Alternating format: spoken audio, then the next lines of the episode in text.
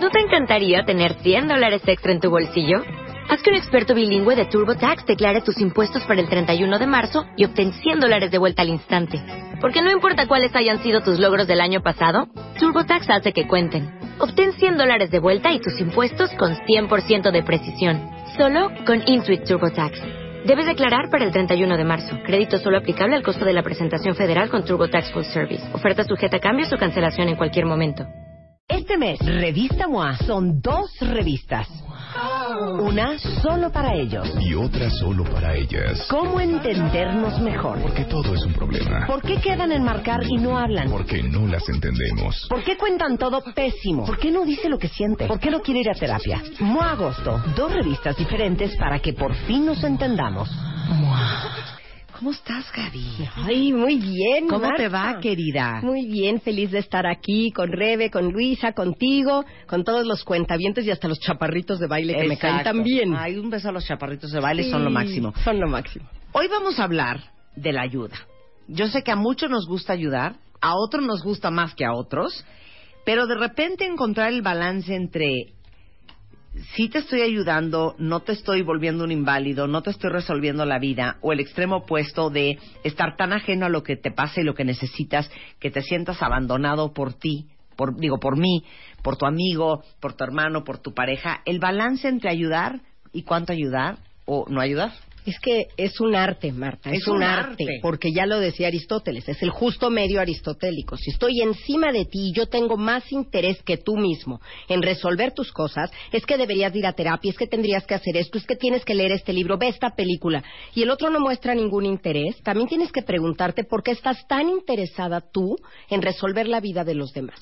¿De veras ya tienes tú resuelta la tuya como para tener el tiempo extra de estarle ayudando a los demás? Porque no necesariamente estamos hablando aquí de que sean tus hijos o tus familiares. A veces le estás resolviendo la vida a todo el mundo, al compañero del escritorio de junto y demás. Y si te apartas, si estás demasiado lejos de los demás y nunca por disque respeto, y lo pongo entre comillas, no te involucras para ayudar a los otros, entonces sí estás abandonando a la persona. A ver, Entonces, les puedo hay hacer que una buscar claro. ahí un medio. Les puedo hacer una pregunta. ¿Quién de ustedes, cuando alguien necesita algo, su instinto primario es decir, yo ayudo? Híjole. Bueno, ahorita te van a llover respuestas con no, eso. hija. ¿Quién? No es tu instinto primario. ¿Qué te pasa? Que de repente Así de decimos, va, pero yo voy por ti, paso, te ayudo, Ah, de te una, presto, de- no, te doy. De una, sí. de una, Si de alguien una necesi- dificultad, de no. dificultades sí, de jaladas no, hija. O no, sea, pero, no. pero cuando alguien necesita algo, yo no sé por qué, yo siempre me siento obligada a ofrecerme ayuda. Siempre. Pero ¿a qué grado de ayuda, Marta? Porque una cosa es compartir lo que tú sabes y ponerte donde te pueden ayudar. Oye, te está pasando esto, mira, yo sé de esta persona que te puede ayudar. O lee esto, haz. Cuando te lo piden, cuando Claro. te lo piden. Pero hay gente que salta a dar la ayuda. Mira, Melissa Cuando dice, no la han yo, pedido. sin que me pregunten, ofrezco la ayuda. Vela. Yo te entiendo, Melissa. ¿Sí? Yo te entiendo. Si ahorita saliera el tema, oye, que está en cartelera tal obra, vamos a verla, y ahorita alguien dijera, sí, yo averiguo, yo veo los costos, yo compro los boletos, yo les aviso, Ah, no, yo paso eso, es, por eso es ustedes. diferente de ayuda, eso es otra cosa, exacto. ¿Cómo llamarías a Pero, eso, por ejemplo, No, ser yo esclava. conozco al director de esa obra, esclava, sí. o conozco al productor, yo diría, oye, yo lo conozco, ¿quieres irte? Igual te, te puedo sacar los boletos gratis. O sea, somos muy ofrecidas. Sí, yo no, no Hay tanto, gente güey. que no ofrece nada. No, tú no tanto. No. Yo sí soy muy ofrecida. Yo, yo estoy al pie del cañón cuando es una, una Cosa dificultad, seria. una cosa seria. Pero jaladitas de, ay, necesito unos sandwichitos, pero no tengo tiempo de... Güey, no. O sea, que todo mundo sus tiempos y sus momentos. Es que de ahí está la otra era yo parte. así, yo creo que eso, eso fue lo que me hizo ser más prudente. Porque yo era la que levantaba la mano para todo. Para todo. Entonces, ahí estaba mi mamá recogiendo niñas que yo ya di, no, mi mamá pasa por ti. Haciendo Aparte, sándwiches". voluntariabas Claro a tu mamá. haciendo 30 sanduichitos para el colegio cada viernes, o sea, sí, era muy de levantar la mano. Sí, y ahí habría que ver qué necesidad cubrías tú con eso, con ser esta niña buena, con demostrarle a todos qué buena soy. ¿Qué hay detrás de eso? Les tengo malas noticias. Mira, nada. dice No la RIF, Nada. no terminan de No decir para recibir algo. qué quieren cuando yo ya resolví o empecé a hacer algo para ayudar. La RIF, te entiendo perfecto. Abrazo Muy grupal, la sí. Abrazo grupal, mana, abrazo grupal. Claro, y en, en cada grupo es comodísimo para los demás que exista alguien que sea así, porque resuelve para todos. Pero el costo y el desgaste. mañana molletes. ¿Quién los hace? No, pues se los traigo. Crit, Ahí crit. Fer dice, Marta, ocupo una pantalla 4K. ¿Puedes ayudarme? No te pases. Exactamente. Ahí encontramos el que abusa de esa ayuda, pero también, y es mucho el tema de hoy, el que por más que tú hagas, te esfuerces, busques todo, nada más no quieres ser ayudado.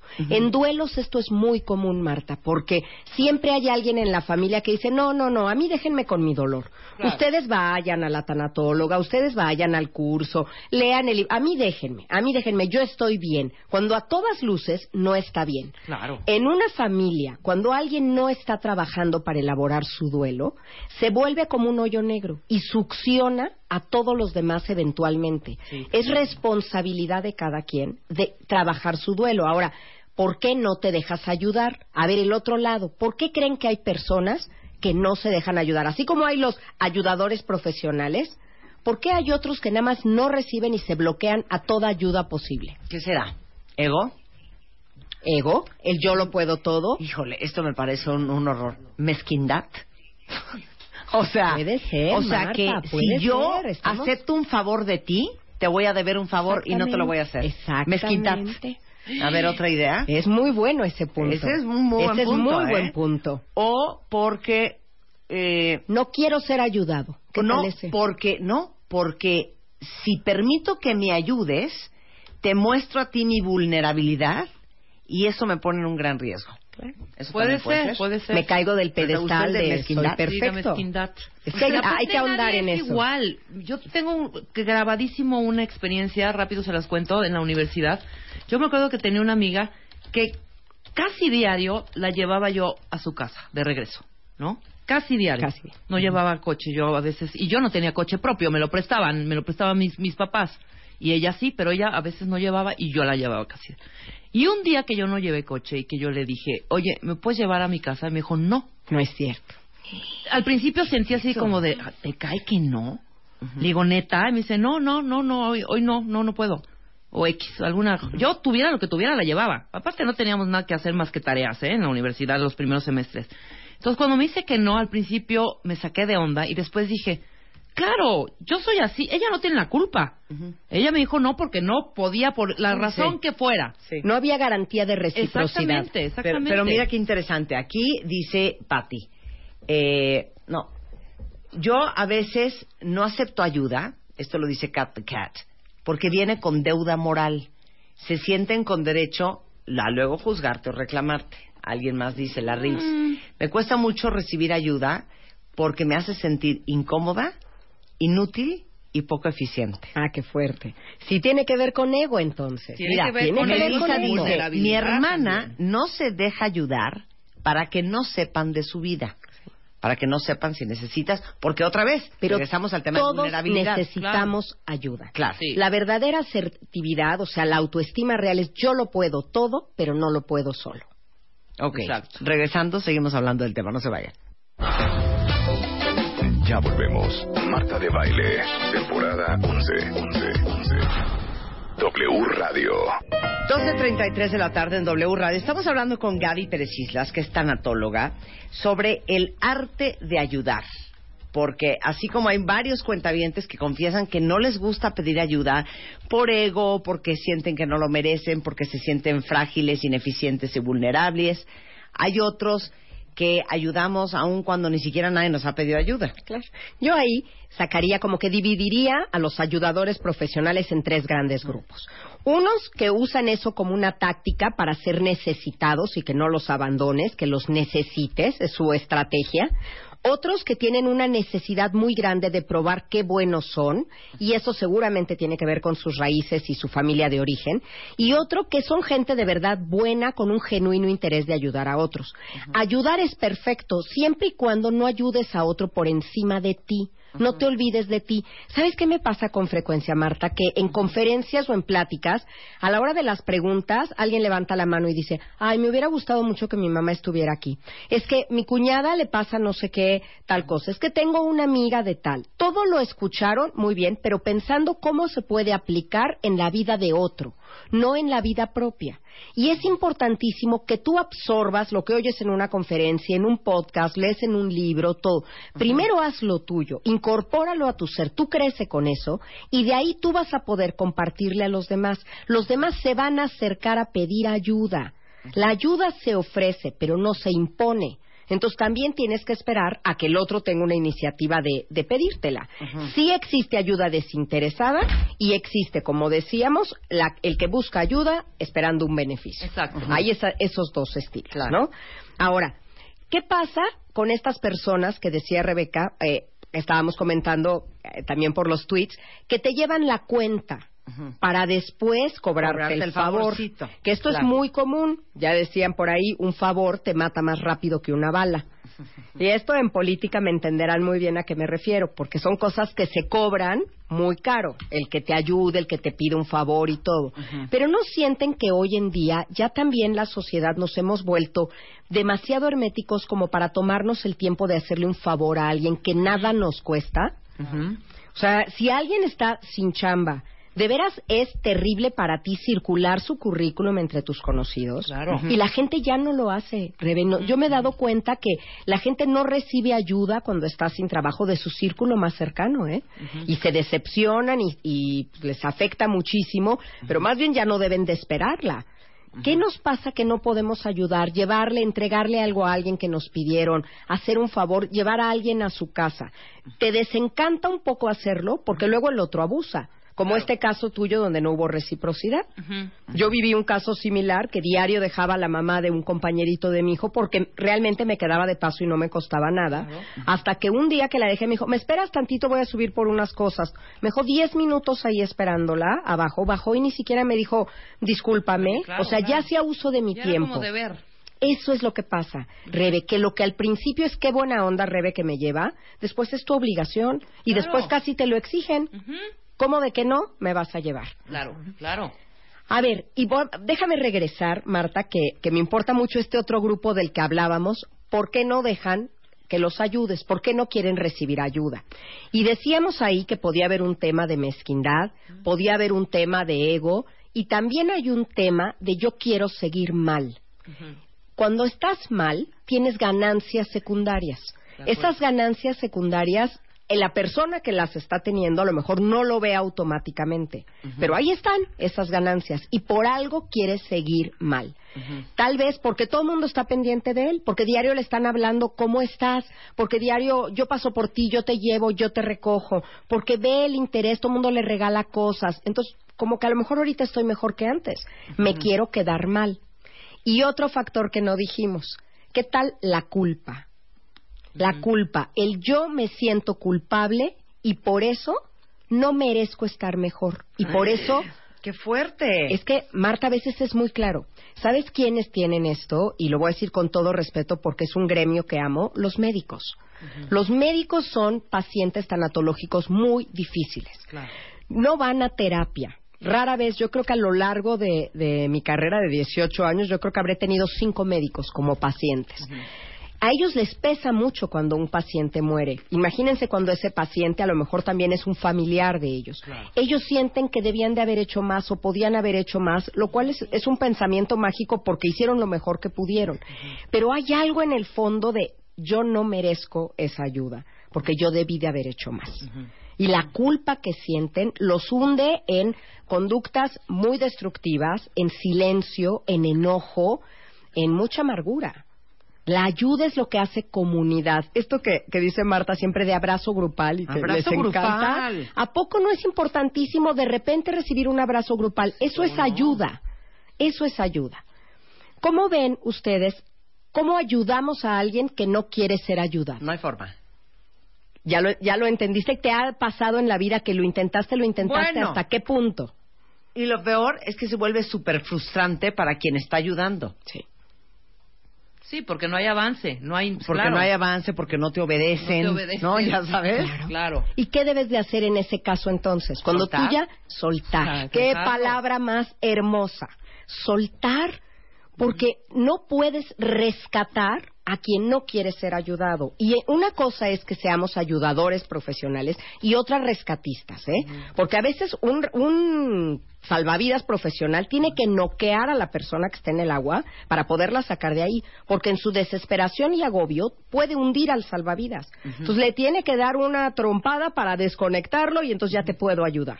Y en la vida afuera del agua, nosotros a veces queremos hacer eso. Queremos casi casi golpear a alguien. Yo he visto casos de yo te llevo a terapia, yo te la pago, yo te espero afuera. Les no hagan eso, porque eso no funciona. Cuando el alumno está listo, el maestro aparece. Tú tienes que decirle, mira, yo lo que veo es esto. Lo que yo siento habla de ti. No empiecen con, tú estás mal, tú deberías ir a terapia, a ti te hace falta eso. Ese dedito que señala a los demás, guárdenselo, porque acuérdense que hay uno señalando y tres que te señalan a ti. No trates de rescatar al otro como si en eso a ti te fuera la vida, como que sea tu misión de vida el rescate del otro. Ve tu vida, pasa los reflectores que tienes puestos en los demás, pásalos a tu vida, porque a lo mejor es un pretexto, el ver la vida de los demás Para no es un pretexto. cargo de la tuya. Ándale pues, para no hacerte cargo de la tuya. No, es que a veces también pi- le piensas, dices, ay, no, o sea, ahorita echarme un choro que hasta a mí me aburre, ¿no? Porque estoy mal en cierta, en cierta área de mi vida. E irla a platicar para que luego me choren y me, y me, y me, y me regañen, pues también te lo guardas, ¿no? De alguna manera no acudes a esa ayuda, pues. Fíjate, Muchas veces ese pedir Eso. ayuda es, nada más escúchame.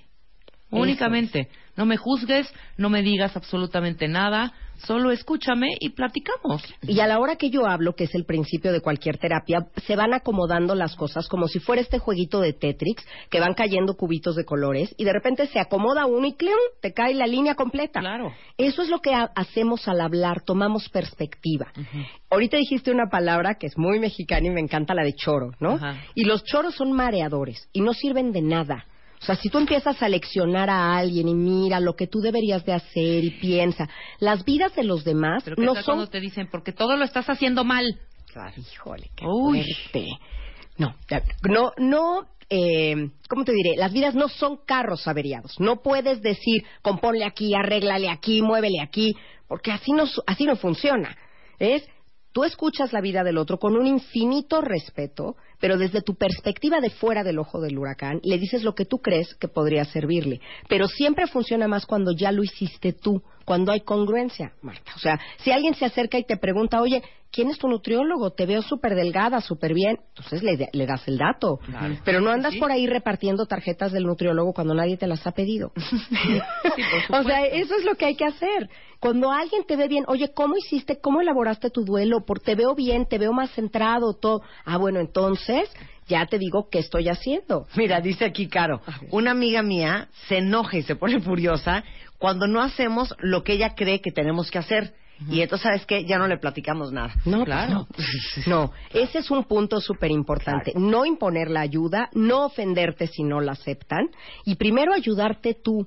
Siempre ver si hay congruencia en lo que dices. Yo veo, por ejemplo, las, las grupos de mujeres que de repente le dicen a alguien, sí, divórciate, déjalo. No, hombre, qué bárbaro, yo no sé cómo has aguantado. Tú eres guapísima. Yo no veo que allá afuera haya dos millones de hombres formados esperando para ir con la mujer que está por dejar el- Claro. la pareja, ¿no? A lo mejor a- eh, conseguir a alguien, a lo mejor no, pero es, es muy fácil tú saltar una conclusión y decirle a alguien lo que tiene que hacer cuando hay muchos factores que evaluar. Claro. Y yo sí quisiera invitar a la gente, Marta, a que reciban ayuda, a que se abran un poquito a recibir ayuda, tal vez no de quien no admiran, porque eso es difícil. Cuando alguien viene a decirte cosas, te dan ganas de decir, a ver, tú mira tu vida. Sí, a ver, tú ve no vas cómo a estás. buscarte otra más madreada que tú, o sea, No me vengas a, claro, a, a chorear a eso. Ajá. Pero cuando es alguien que tú respetas, que tú admiras, que tú le ves congruencia en su persona, Claro. acepta ayuda. Oye, Gatito hace una muy buena pregunta. ¿Cómo puedes saber que alguien necesita o quiere tu ayuda si su carácter es muy introvertido? Mi mamá tiene una frase divina, el que no llora no mama. Ujú. ¿Ok? ¿Ok? ¿No? Mira, Si no lloras no te van a dar chichi. Claro, es que tienes el que no alza la voz, no levanta la mano, el mundo no se entera de esto. Pero si tú conoces a la persona y sabes que es muy introvertido y de veras lo quieres y eres de su círculo más cercano, puedes ir un pasito más allá de decir, yo sé que no me lo has pedido, yo sé que a lo mejor te cuesta trabajo pedírmelo, pero mira, yo veo esto, esto, esto. Tú debes de ser un espejo en el que le puedas reflejar a la persona lo que tú estás viendo desde tu punto. Te veo que no comes, te veo que estás muy delgada, te veo que estás, de repente te vas, estamos en la plática y no te concentras. Eso es lo que yo veo. ¿Cómo me hace sentir a mí lo que yo veo? Y eso me lleva a creer que tú puedas necesitar ayuda. Pero de eso, imagínate a, no sé, mandarle a alguien de repente, oye, lee este artículo porque te va a servir porque lo necesitas. Es hasta agresivo cuando la otra persona no ha pedido ayuda. Entonces tienes que ser muy diplomático. Una manera, por ejemplo, Marta, y que yo creo que tiene una función maravillosa, son los podcasts. Cuando tú estás oyendo y oyes un especialista que te gustó y un tema que sientes que le puede servir a alguien, pues lo bajas y dices, lo pones en tus redes, ¿no? Fulanita, escucha esto, te va a servir. O sea, es demasiado invasivo.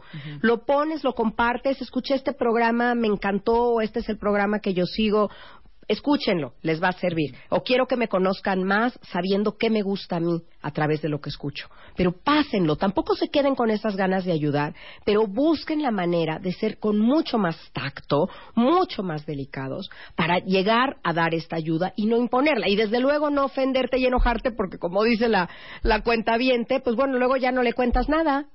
Tú no puedes regir la vida de los demás. Oye, Loreto dice, lo que una vez se hace por favor, después se convierte en una obligación.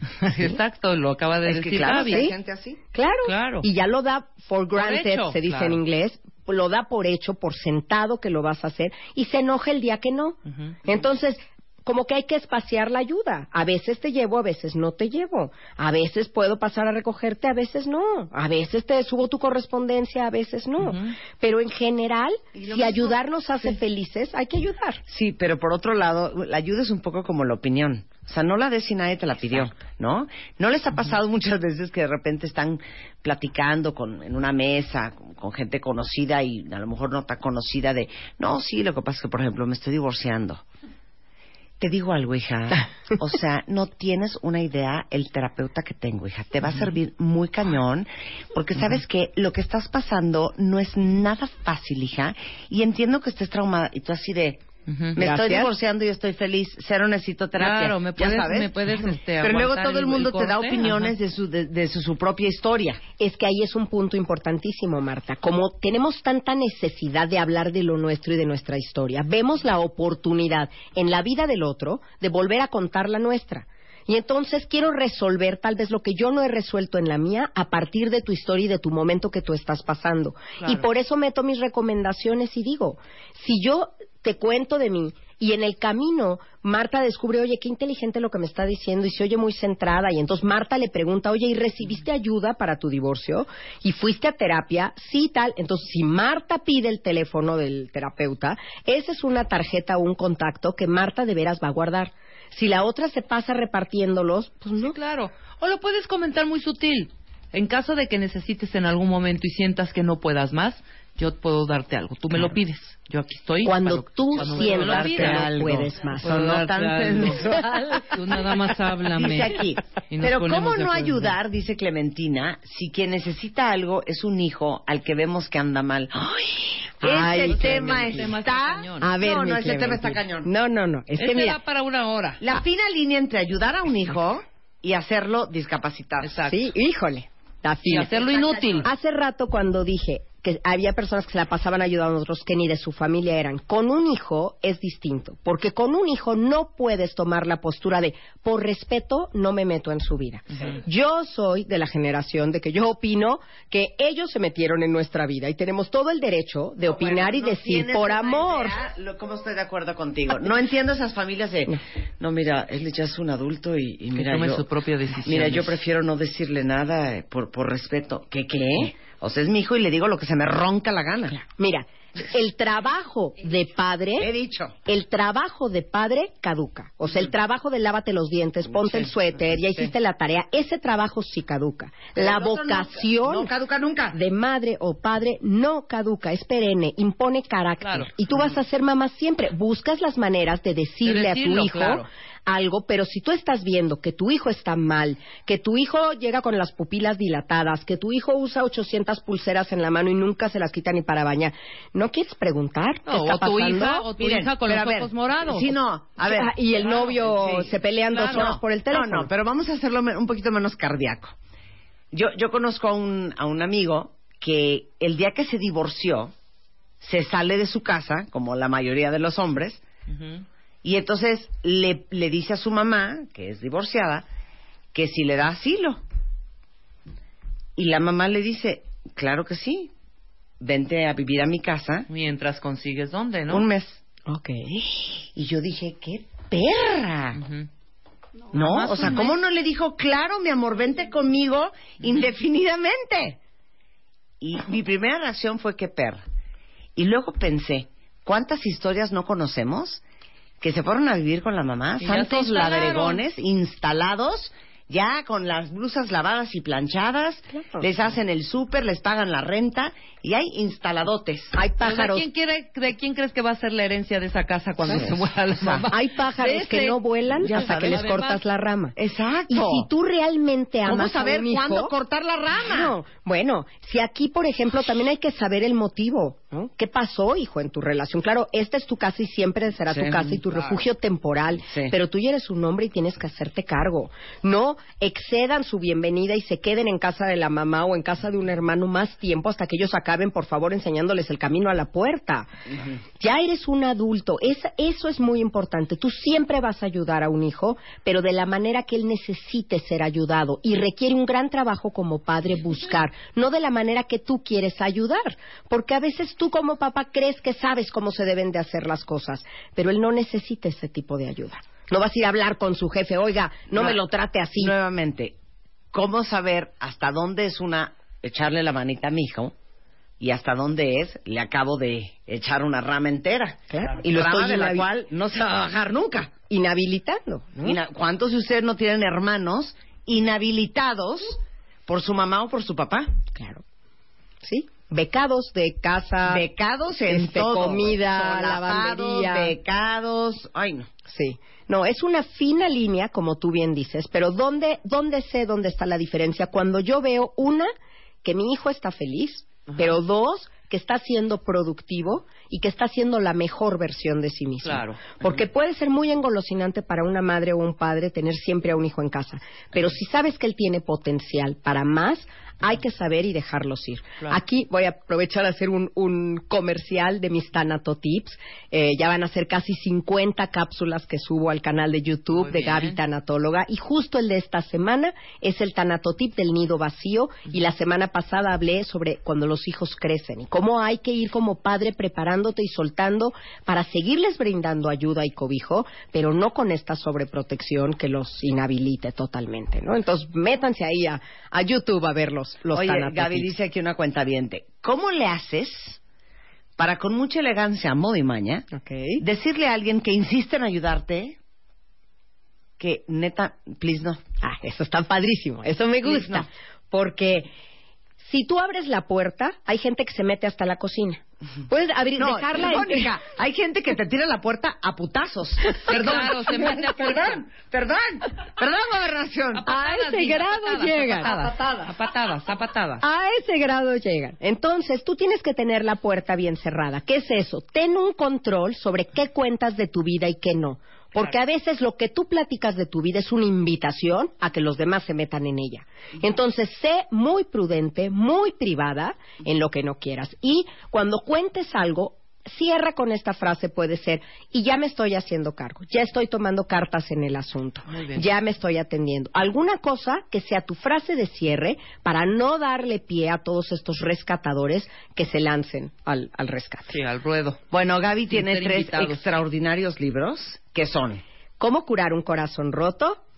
Elige no tener miedo, que por cierto, este 18 de agosto vuelve a estar a la venta, sale la reimpresión en todas las librerías, búsquenlo, ahora sale en formato bucket, y Viajar por la Vida, el libro que ha acompañado este verano a muchísimos, donde tú me hiciste favor de hacer el prólogo, y ya estamos cocinando el cuarto, mi Marta. Muy bien. Ya aquí será la primicia después, pero ya se está cocinando. Para contactar y leer y, y enterarse de todo lo que hace Gaby, eh, está en gabitanatóloga.com.mx, Gaby Tanatóloga en Twitter o Gaby Pérez Tanatóloga en eh, Facebook y el YouTube que es Gaby Tanatóloga con más de 50 videos de ayuda. Aquí estamos. De Son mucha ayuda. Capsulitas que son como esa medicina a gotas, a cuentagotas para ir sanando un duelo. Muchas gracias. Gaby. Gracias Un a ustedes, los acá. quiero. Ahí estuvo cuentavientes. Eh, antes de irnos, por si están en la vacación y no tienen, ya no saben qué inventar hacer. Eh, ¿Saben dónde hay una pista de hielo? En eh, el centro comercial Paseo Interlomas y aparte tienen juegos extremos y juegos interactivos.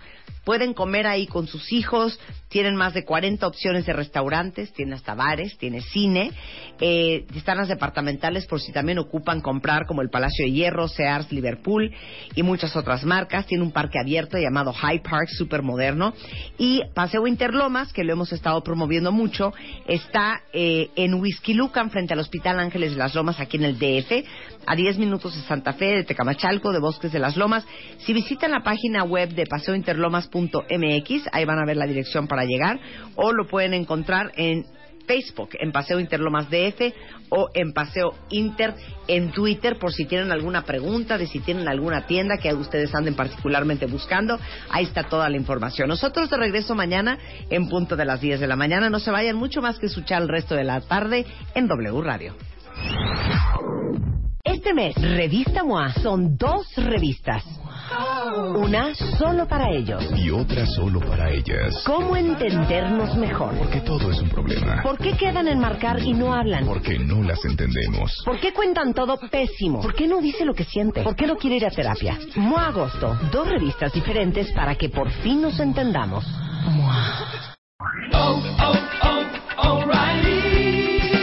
You need parts? O'Reilly Auto Parts has parts. Need them fast? We've got fast. No matter what you need, we have thousands of professional parts people doing their part to make sure you have it. Product availability. Just one part that makes O'Reilly stand apart. The professional parts people. oh, oh, oh